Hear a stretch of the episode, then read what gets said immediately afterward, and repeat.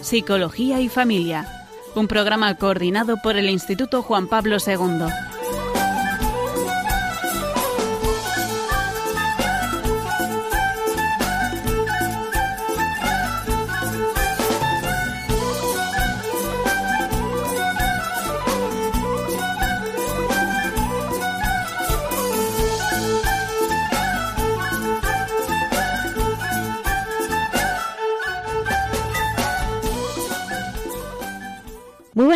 Queridos oyentes de Radio María. Les saluda Esther Arnaiz desde el programa Psicología y Familia, un martes más con todos ustedes, hablando acerca de la familia, del matrimonio, de los hijos.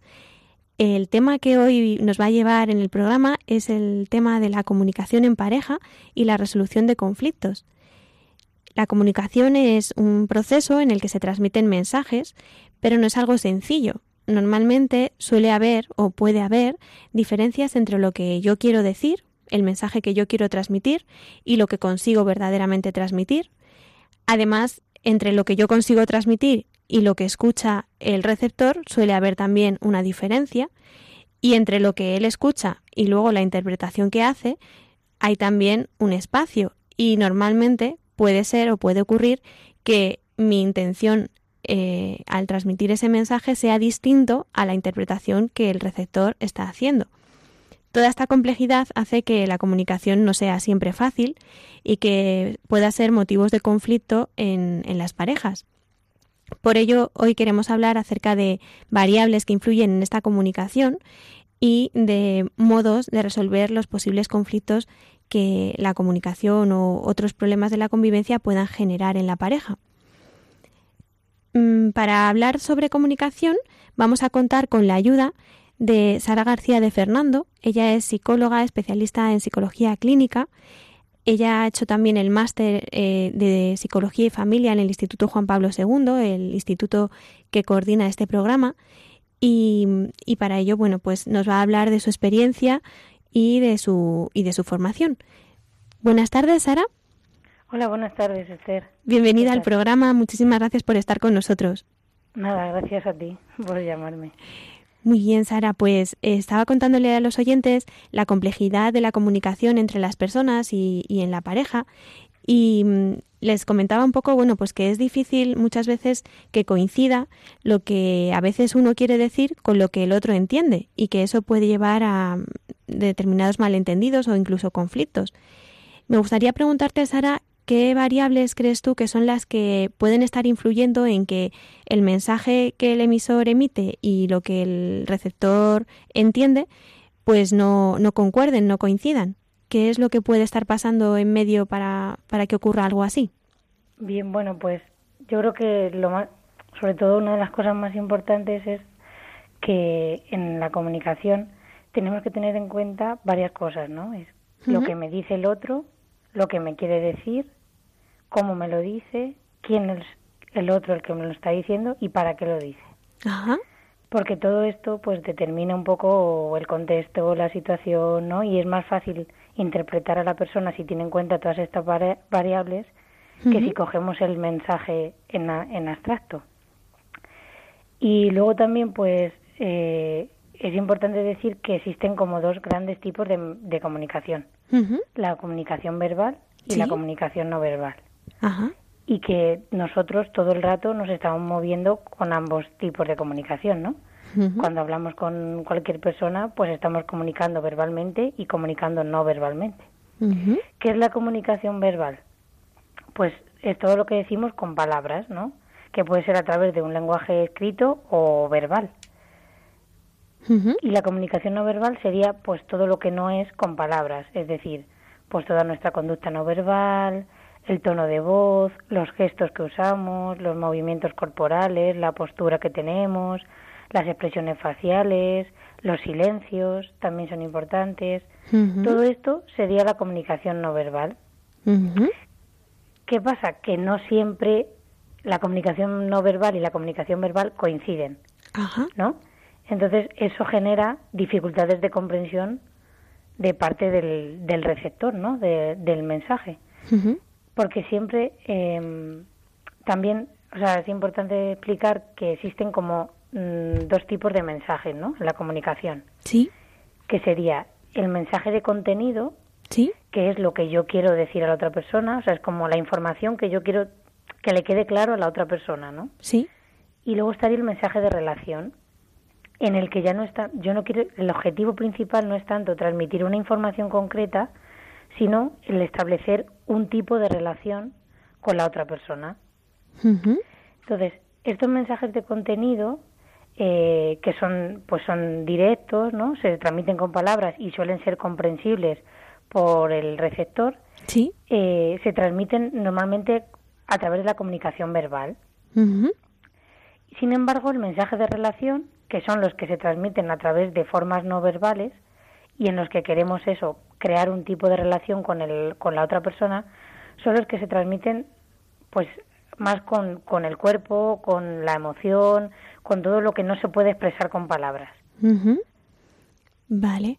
Y, por ejemplo, mm, si yo utilizo un mensaje, algo así como, no sé, ¿se te ocurre algún ejemplo, Sara, en el que Sí, bueno, pues había pensado un ejemplo que es, o sea, para ver un poco la diferencia, ¿no? Y cómo un mismo mensaje se puede recibir de una forma u otra. Ajá. Si yo, por ejemplo, llevo un regalo a alguien, ¿no? Sí. Pues va a depender mucho de quién es ese alguien, de quién soy yo, de cómo se lo doy, de qué cara tengo, de en qué momento se le, se le doy ese regalo, ¿no? Pues para que el otro pueda pensar que, que es un regalo de demostración de afecto, ¿no? Sí. De te regalo esto porque te tengo cariño, o puede ser un soborno, ¿no? Que tiene totalmente otra intención. Ajá. Y eso depende de todo esto que estás diciendo, de todas estas variables y de cómo son como mensajes implícitos que mm, son más difíciles de captar, ¿no? Pero es como esa sensibilidad que la otra persona o el receptor puede estar teniendo como intuyendo lo que hay debajo de ese mensaje que se hace explícito. Claro, justo. O sea, es que la comunicación no verbal eh, tiene como un papel fundamental cuando la comunicación ha sido confusa por algo, ¿no? Ujú. O sea, cuando a lo mejor alguien me quiere transmitir un mensaje y yo no lo termino de, de entender bien, es muy importante que me fije en el resto de variables, en cómo me lo está diciendo, qué cara está poniendo, cuál es su postura, cómo su tono de voz, ¿no? O sea, todo eso me, me da muchas más señales para que me ayude a mí a entender qué es lo que realmente me está queriendo decir. Ujú. Vale, y todas esas variables en realidad están en el emisor. Pero. ¿hay algunas variables en el receptor que también puedan estar interfiriendo de alguna manera en la interpretación que se haga del mensaje? Sí, bueno, claro, también es fundamental el que lo está recibiendo, ¿no? El que recibe el mensaje. Y tenemos que tener en cuenta pues que no somos tabulas rasas, ¿no? Que, que en nuestra cabeza pues tenemos muchas cosas, que no, no tenemos la mente vacía y en nuestra cabeza pues constantemente tenemos pensamientos, tenemos ideas, tenemos juicios, tenemos creencias, tenemos emociones. Muy interesante. Todo esto hace que uno reciba el mensaje de una manera o de otra, ¿no? Y, y entonces puede hacer una interpretación adecuada o incorrecta de lo que el otro me está queriendo decir. También es importante, ¿no? yo creo que tener en cuenta que las experiencias previas que hemos tenido, Sí.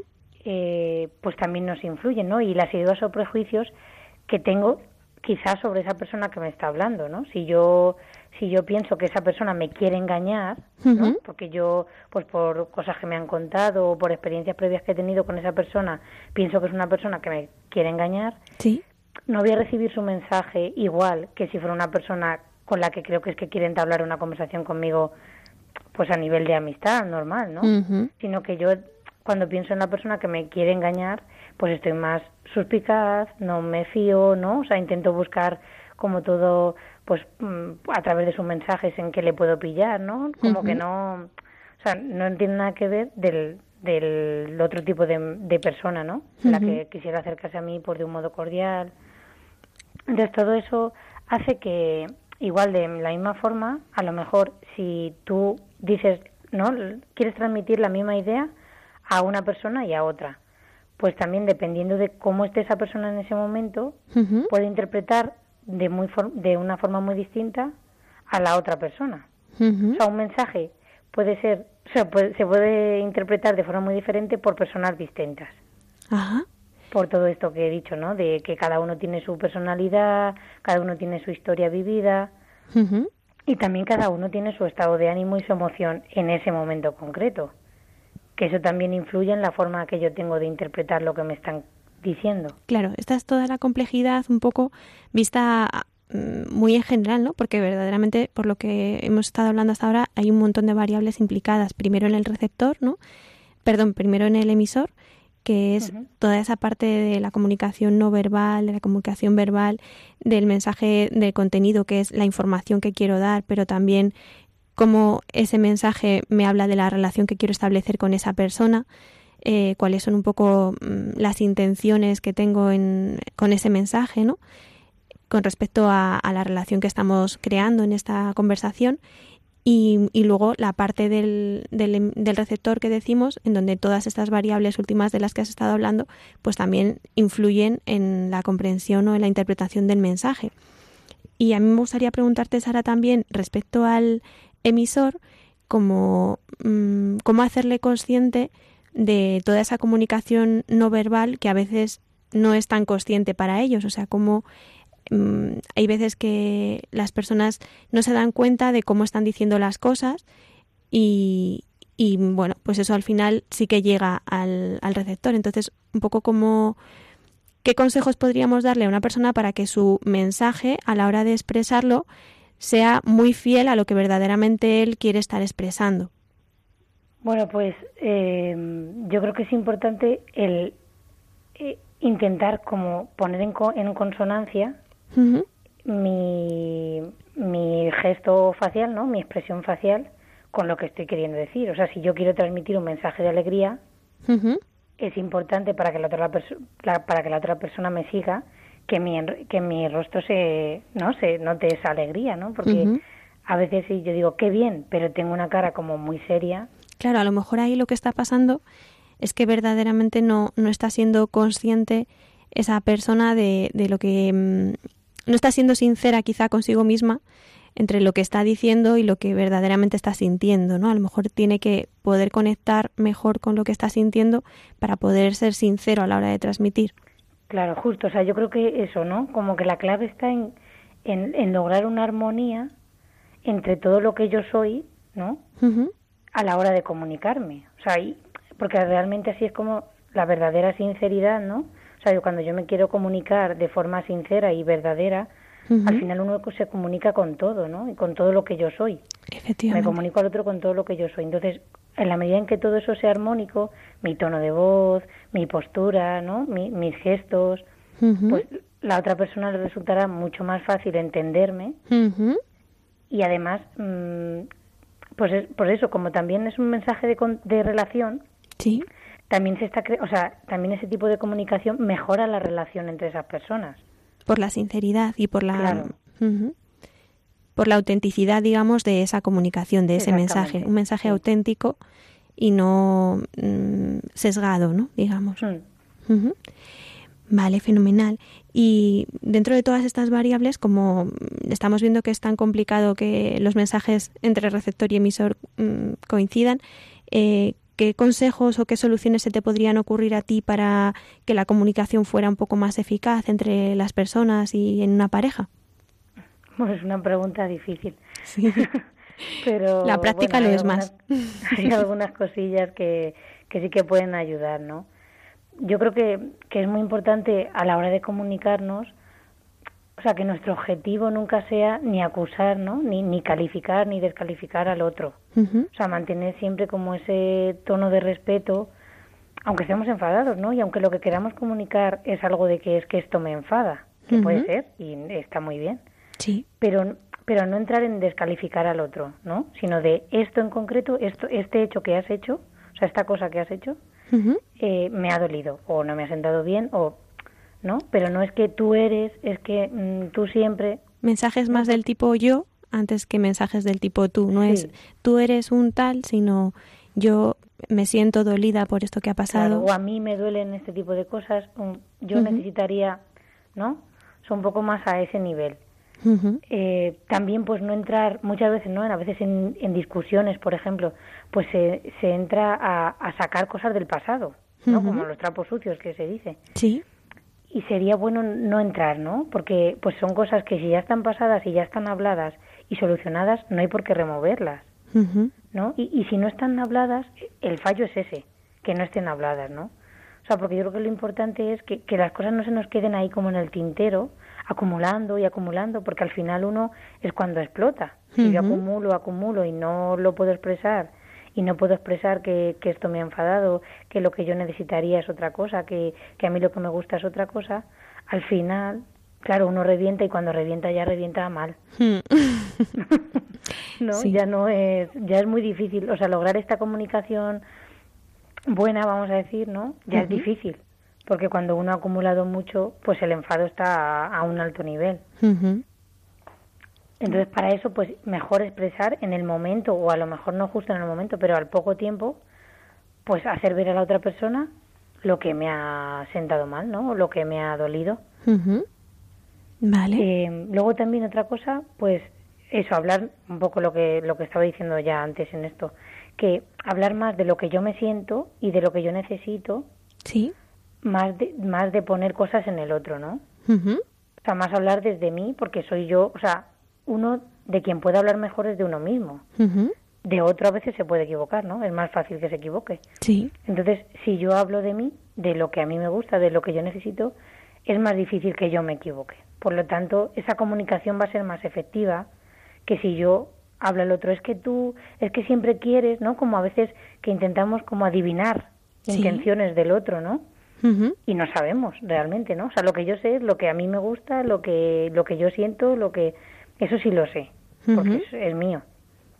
Entonces, cuanto más hable de lo mío y menos de lo del otro, que a veces son suposiciones, pues mejor también. Incluso yo creo que desde esa forma la otra persona no se pone, no se coloca en una posición de defensa, sino que mm, colabora mucho más y, una vez que te ha entendido y ha entendido lo que para ti ha supuesto eso, pues ya se pone desde otra posición, lo que decíamos antes de los mensajes de relación, se pone en otra posición con respecto a ti, de una forma que pretende colaborar más en, en solucionar lo que haya podido pasar ¿no? dentro de esa comunicación. Sí, sí, o sea, es que facilita mucho eh, eh, eso, la comunicación, o sea, el poder hablar entre los dos, o sea, que haya un diálogo y no un monólogo, ¿no?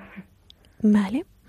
Muy bien. También, pues, una de las, así una cosa que puede ayudar es buscar el momento adecuado y buscar como una intimidad, ¿no? Y una privacidad, pues, para hablar de ciertas cosas, porque hay cosas que son, pues, de una pareja o de una familia, ¿no? O de unos amigos que no se tiene por qué enterar el resto de la gente. Eso es y, importante. y, que solo se puede solucionar entre ellos, ¿no? Entonces, pues, saber buscar ese momento, también porque no, no estamos igual a lo largo del día, ¿no? sino que hay momentos en los que pues estamos más receptivos a, a, lo que el otro me puede decir que en otros, ¿no? Que en otros momentos. Entonces, como saber valorar, pues, pues ahora, o sea, a lo mejor llego muy cansado del trabajo, pues quizá no es justo ese momento en el que le tengo que decir, oye, esto no me ha gustado, ¿no? Sino que a lo mejor tengo que buscar otro, un fin de, el fin de semana, ¿no? Cuando estamos más, más juntos, con más tiempo libre, ¿no? Pues buscar más descansados. Claro. Vale. Eh, y también otra cosa importante, yo creo que es como tener el objetivo siempre de, de, negociar, ¿no? De, no de chantajear. O sea, yo no busco chantajear al otro, sino que yo negocio cosas, ¿no? O sea, en una relación siempre se negocian. O sea, uno cede de una cosa, otro cede de otra cosa, ¿no? Y, y al final pues llegamos a un acuerdo y, y eso es lo, lo, sano y lo bueno, ¿no? Ajá. Pero si yo chantajeo, ¿no? Ya entro en otro nivel que, que ya al final pues uno no, o sea, no, no es libre para responder, ¿no? Ya no, ya no responde desde la libertad, sino que, que, estoy como chantajeado por otro. Sí. Y eso al final genera, genera rencor, ¿no? Entiendo que en, en la pareja genera rabia, genera cuando me siento chantajeado, entonces voy guardando también quizá un, una cierta sensación de rabia, de rencor, que al final también jugará malas pasadas y, y traerá factura, me imagino. Claro, sí, pues por eso mismo que estábamos diciendo antes, ¿no? Que todas esas experiencias, al final son experiencias que yo me guardo sí. y que al final actúan. mm, más consciente o inconscientemente, pero al final actúan en la comunicación y en la relación. Entonces, cuanto menos usemos eso, pues mucho mejor. Muy bien. ¿Algún consejo? Y luego también, bueno, sí, sí. pues eh, decir que, que, es verdad que una herramienta súper útil ¿Sí? que pues que se pone en práctica no en, muchas profesiones por supuesto pero que a nivel de la vida cotidiana pues también viene muy bien no es la escucha activa. Ajá. Y exactamente sí cuéntanos. que la escucha activa bueno pues es eh, demostrar al que me está hablando no al hablante que, que le estoy escuchando no y que estoy como para él. Que tengo todos mis sentidos puestos en él. Sí. Eh, de forma que o sea, como que incluso me pueda llegar a poner en, la, en el lugar de esa persona que me está contando algo, ¿no? eh, no es solo eh, entender a nivel verbal lo que la otra persona me quiere comunicar, ¿no? Sino que también es intentar eh, entender qué sentimientos, qué ideas y qué pensamientos están debajo de todo eso que me está contando. Ajá. Qué interesante. Para, para que la escucha sea, pues eso, como realmente eh, decir, te estoy escuchando y no oyendo, porque muchas veces nos pasa que oímos mucho, ¿no? Pero, pero a veces tenemos que pensar cuánto escuchamos, que no es lo mismo. Creo que esto podría ayudar muchísimo, porque efectivamente si consigo llegar a sintonizar con lo que el otro está sintiendo y pensando en ese momento, pues voy a poder llegar a entender perfectamente el mensaje que me quiere transmitir y a poder ponerme en su lugar, ¿no? Desde la empatía y a colaborar en lo que estemos hablando. Entonces creo que puede llegar a ser muy provechoso y muy fructífero esta, esta escucha de la que hablas. Claro, sí, o sea, es que esa es la clave esa, ¿no? De decir, eh, si el otro me está diciendo algo, yo me intento poner en, en su lugar, desde la empatía, como bien decías tú, y intentar entender del, ¿no? lo máximo posible desde lo que mi capacidad llega, ¿no? qué es lo que realmente me está diciendo y me está queriendo decir. ¿No? Y, y, sobre todo eso, ¿no? Como que te estoy escuchando a ti y solo a ti y que este rato es para ti. y me interesa, como que, me interesa verdaderamente escucharte a ti lo que me quieres decir. O sea, estoy plenamente atenta. Exacto. Vale pues la verdad es que yo creo que sí que nos has dado claves importantes, Sara. Creo que nos has ayudado a profundizar mucho en, en, lo que son, en lo que es la complejidad de la comunicación, ¿no? En todas las variables que están interfiriendo en esa comunicación y, y también hemos podido desgranar algunas claves de solución o, o al menos de intentos de solución, ¿no? De, que esa comunicación pueda ser eficaz y pueda hacer que la pareja verdaderamente sea un equipo y no sean contrarios, ¿no? Uno contra otro, sino que puedan formar ese equipo al que, al que está llamado el matrimonio verdaderamente, que hagan esa comunión.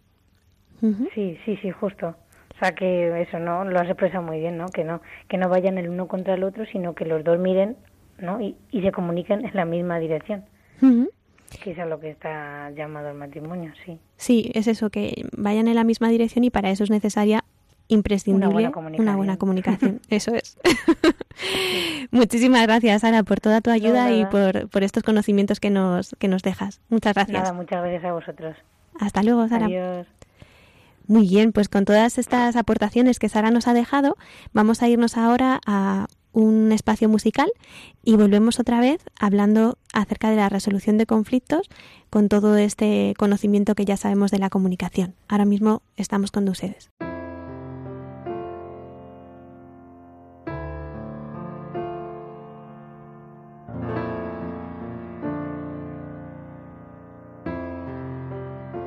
¿Cómo te cuento el silencio que me atrapa cuando hablas?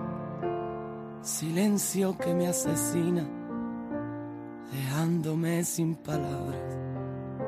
¿Cómo te digo que pienso si no adelantamos nada?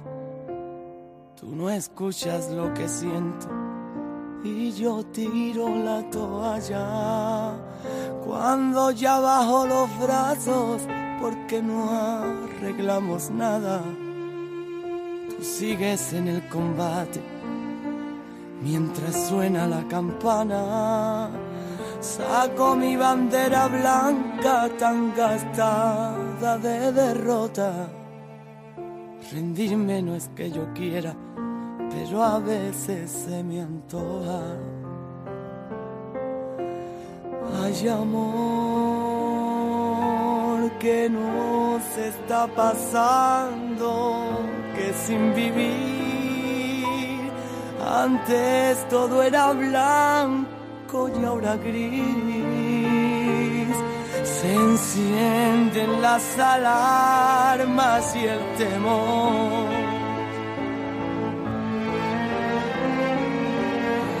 Qué pena amor, caemos trampa otra vez. porque no lo arreglamos de una vez? Si no le hacemos daño al corazón, si no podemos vivir el uno sin el otro.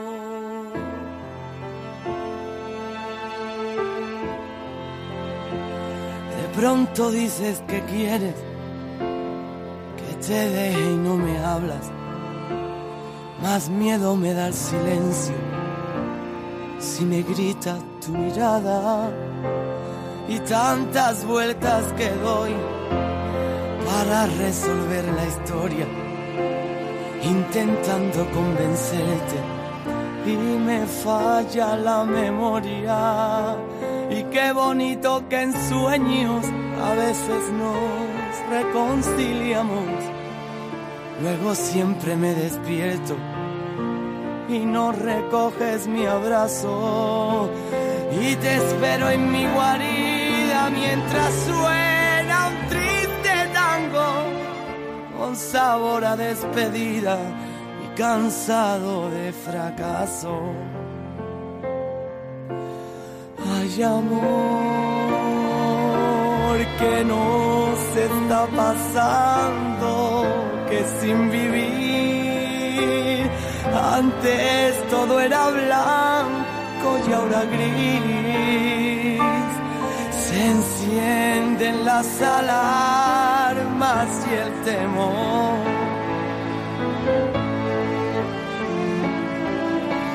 Qué pena amor,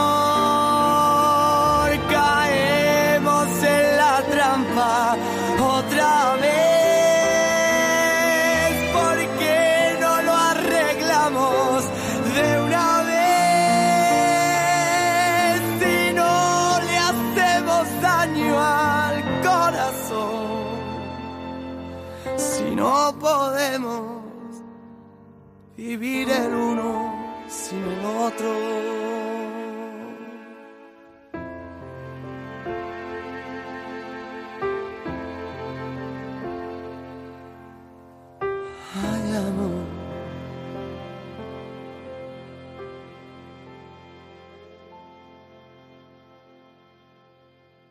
Muy buenas tardes, queridos oyentes de Radio María. Les saluda Esther Arnaiz. Estamos en el programa Psicología y Familia, como cada martes con ustedes.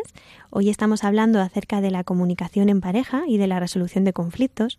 Hemos estado hablando con Sara García de Fernando, psicóloga especialista en, clínica, y eh, nos ha estado hablando acerca de la comunicación. Nos ha estado hablando también, dándonos algunas claves para que esa comunicación sea eficaz y, eficaz pues para que los conflictos se resuelvan adecuadamente. Por eso ahora vamos a hablar un poquito, utilizando todo lo que Sara nos ha contado, de cómo podemos hacer para resolver un conflicto de manera eficaz. Y para eso lo primero que tenemos que, que tener en cuenta es la actitud, que la actitud para la resolución sea adecuada. ¿Qué es una actitud adecuada para resolver un conflicto? Pues es el deseo de querer verdaderamente solucionar ese problema, pero que ese problema se solucione desde una visión ganar-ganar, que se llama, que no es ganar yo y pierde el otro o perder yo y ganar el otro, sino que es una visión en la que ambos vamos a salir ganando, que no quiere decir que no tengamos que renunciar a nada, ninguno de los dos, sino más bien posiblemente que los dos tengamos que renunciar a algo, pero que entendamos que la solución a la que hemos llegado nos ayuda a ganar ambos, porque es un bien para el nosotros, no para ti solo o para mí solo, sino para nuestro nosotros. Y, para esta visión, para entender esta visión, esta actitud, me gustaría reflejarlo con una imagen em, de unos burros que están atados y eh, a la derecha de, de uno hay un montón de paja y en el otro extremo hay otro montón de paja. Y podemos, ahí tienen un conflicto, ¿no? Porque un burro quiere la paja que está a su derecha y el otro burro quiere la paja que está a su izquierda. Entonces, eh, quieren cosas diferentes. Eso es lo que pasa también entre las parejas muchas veces. Quieren cosas diferentes. Y los burros pueden empeñarse en cada uno de ellos, tirar y tirar de la cuerda para, que, para conseguir cada uno su objetivo, que es eh, la paja que tienen a su lado. Si ambos se empeñan y empiezan a tirar, ninguno de los dos llega a conseguir su objetivo, ninguno de los dos llega a conseguir lo que quiere. Esa sería una actitud más de ganar-perder, en donde uno busca ganar, pero que el otro pierda. Sin embargo, habría otra solución a ese problema, que podría ser que primero los dos burros juntos que están atados fueran a un lado y se comieran la paja de un lado y luego los dos juntos fueran al otro lado y se comieran la paja del otro lado. Así ganarían los dos, pero tendrían que ceder en sus posiciones, que es, bueno, pues no como yo primero, sino que vamos primero a un sitio y luego vamos a otro. Em, otro ejemplo que podría ser más cotidiano a lo mejor o, más eh, del día a día podría ser en una pareja que solamente en su casa queda una naranja y los dos quieren la naranja. Como solamente hay una, parece que lo que uno quiere es incompatible con lo que el otro quiere. No pueden salir ganando los dos porque solo hay una naranja. O bien uno se queda con la naranja o bien se la queda el otro. Sin embargo, eso sería hablando de la posición yo quiero la naranja. Eso sería la posición de cada uno, ¿no? La mujer yo quiero la naranja, el hombre yo quiero la naranja. Sin embargo, si bajamos o profundizamos un poco más en esa posición y entendemos cuál es el interés de cada uno de ellos por esa naranja, y entonces podemos eh, preguntar, pero tú la naranja para qué la quieres? ¿Cuál es el interés de conseguir esa naranja? Pues que me quiero hacer un zumo de naranja. Ajá. ¿Y tú qué es lo que quieres? ¿Por qué quieres esa naranja? ¿Para qué la quieres? Pues que quiero hacer un bizcocho de naranja. Fenomenal.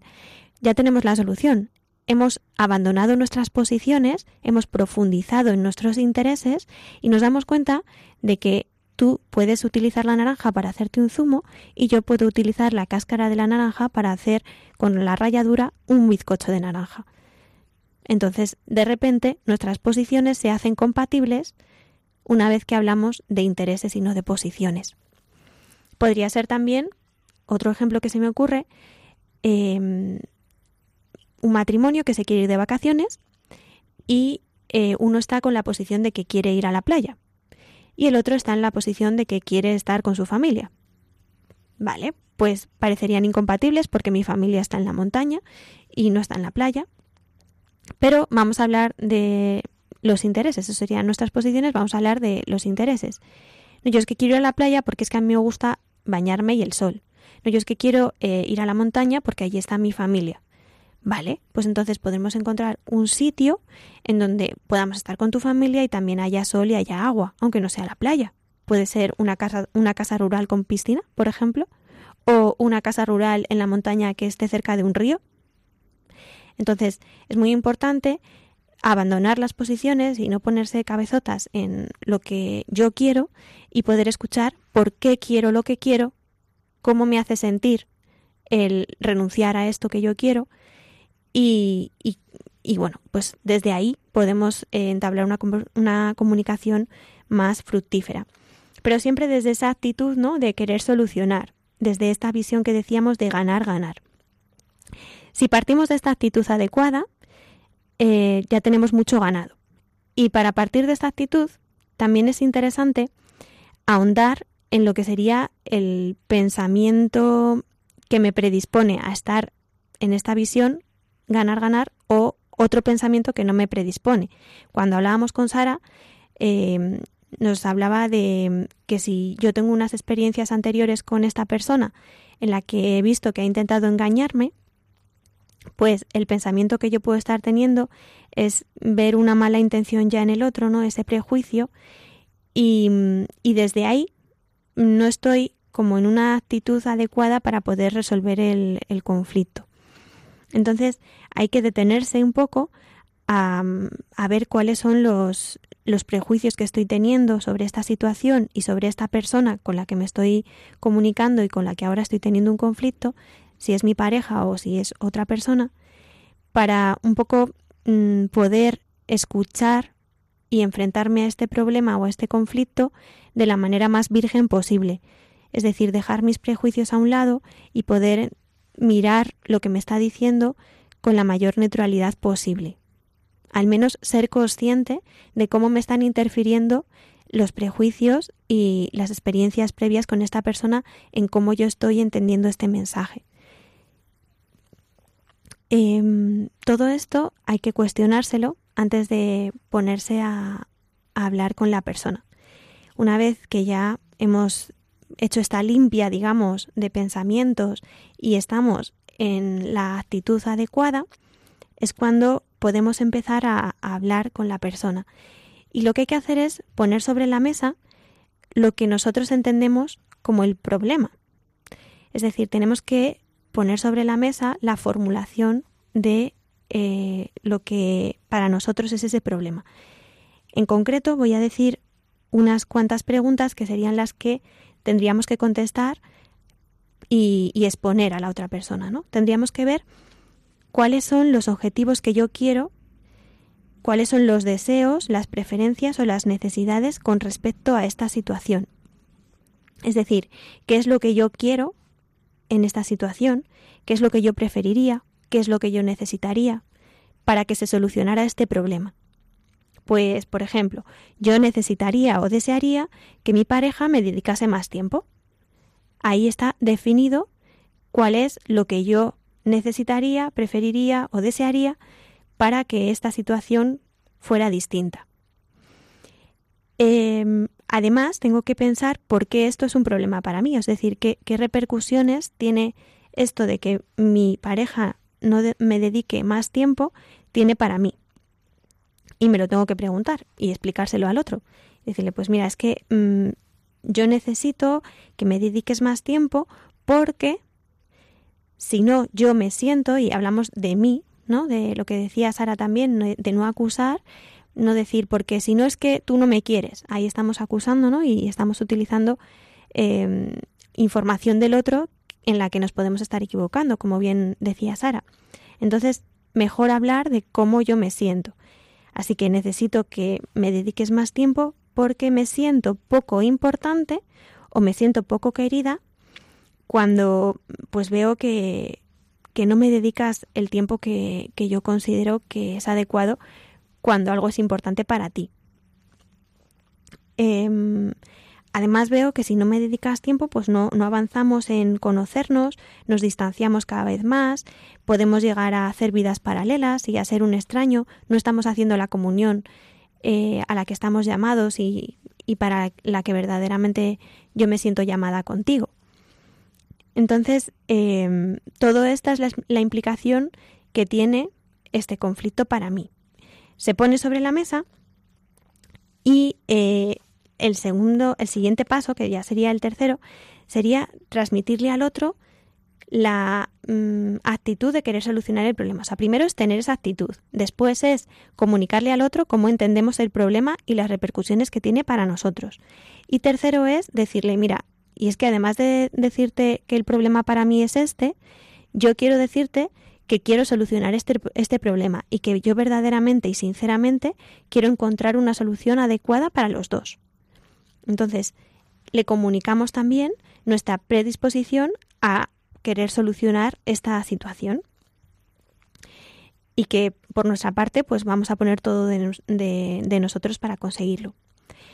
Después le animaremos a que exponga a él su punto de vista, igual que nosotros hemos dicho, eh, hemos formulado lo que para nosotros es este problema y lo que supone para nosotros, le animamos a que también él ponga, exponga sobre la mesa eh, su punto de vista.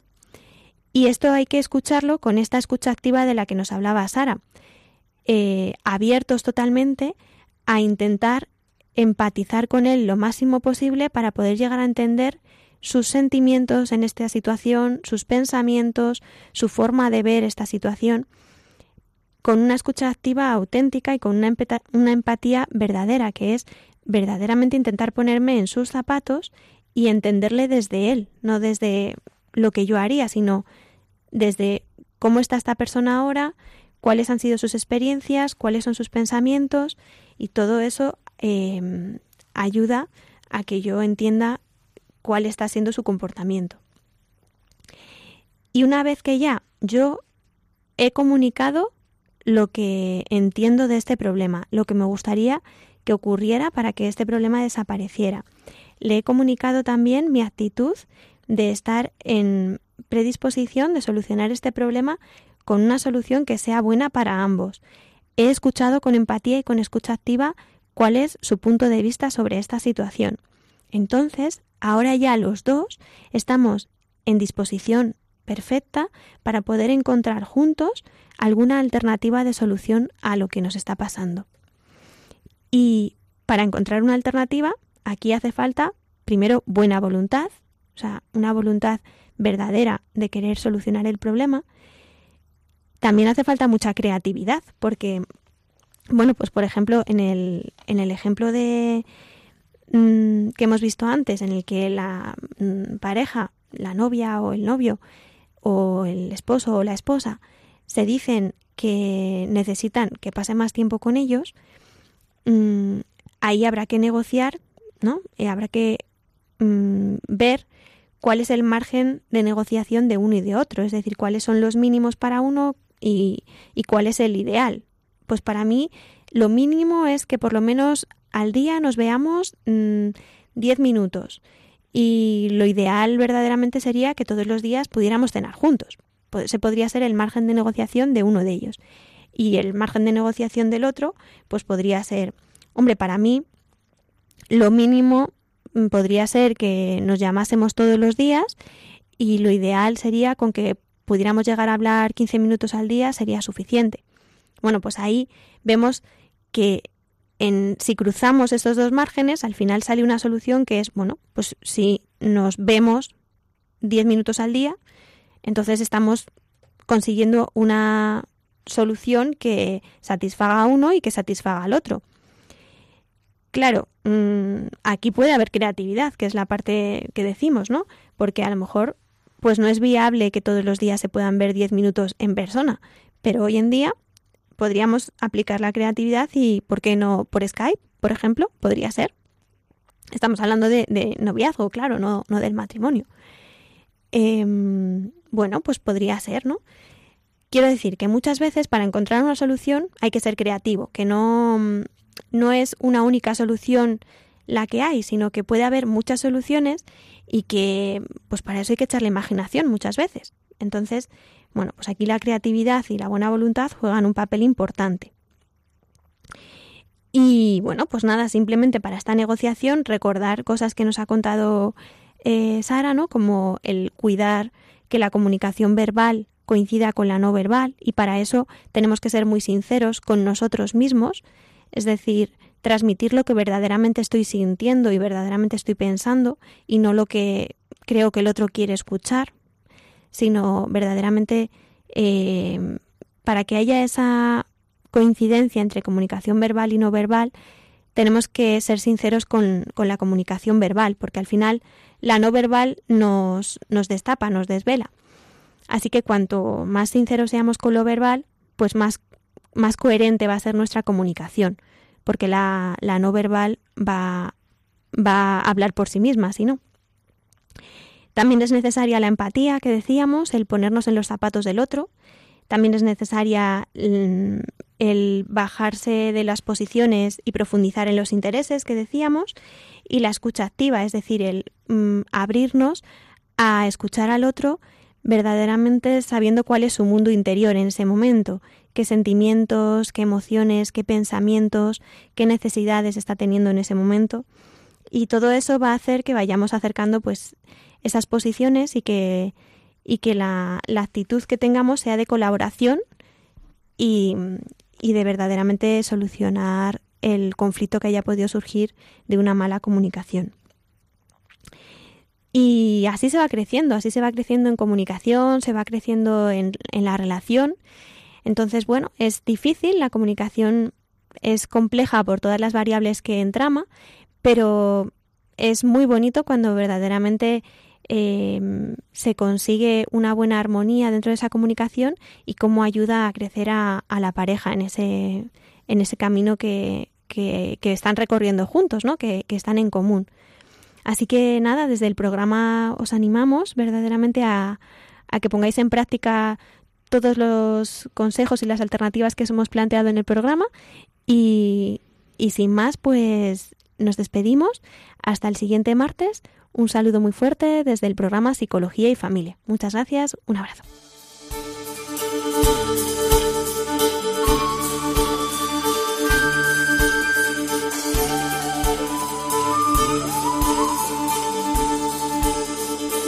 Y así concluye Psicología y Familia, un programa coordinado por el Instituto Juan Pablo II.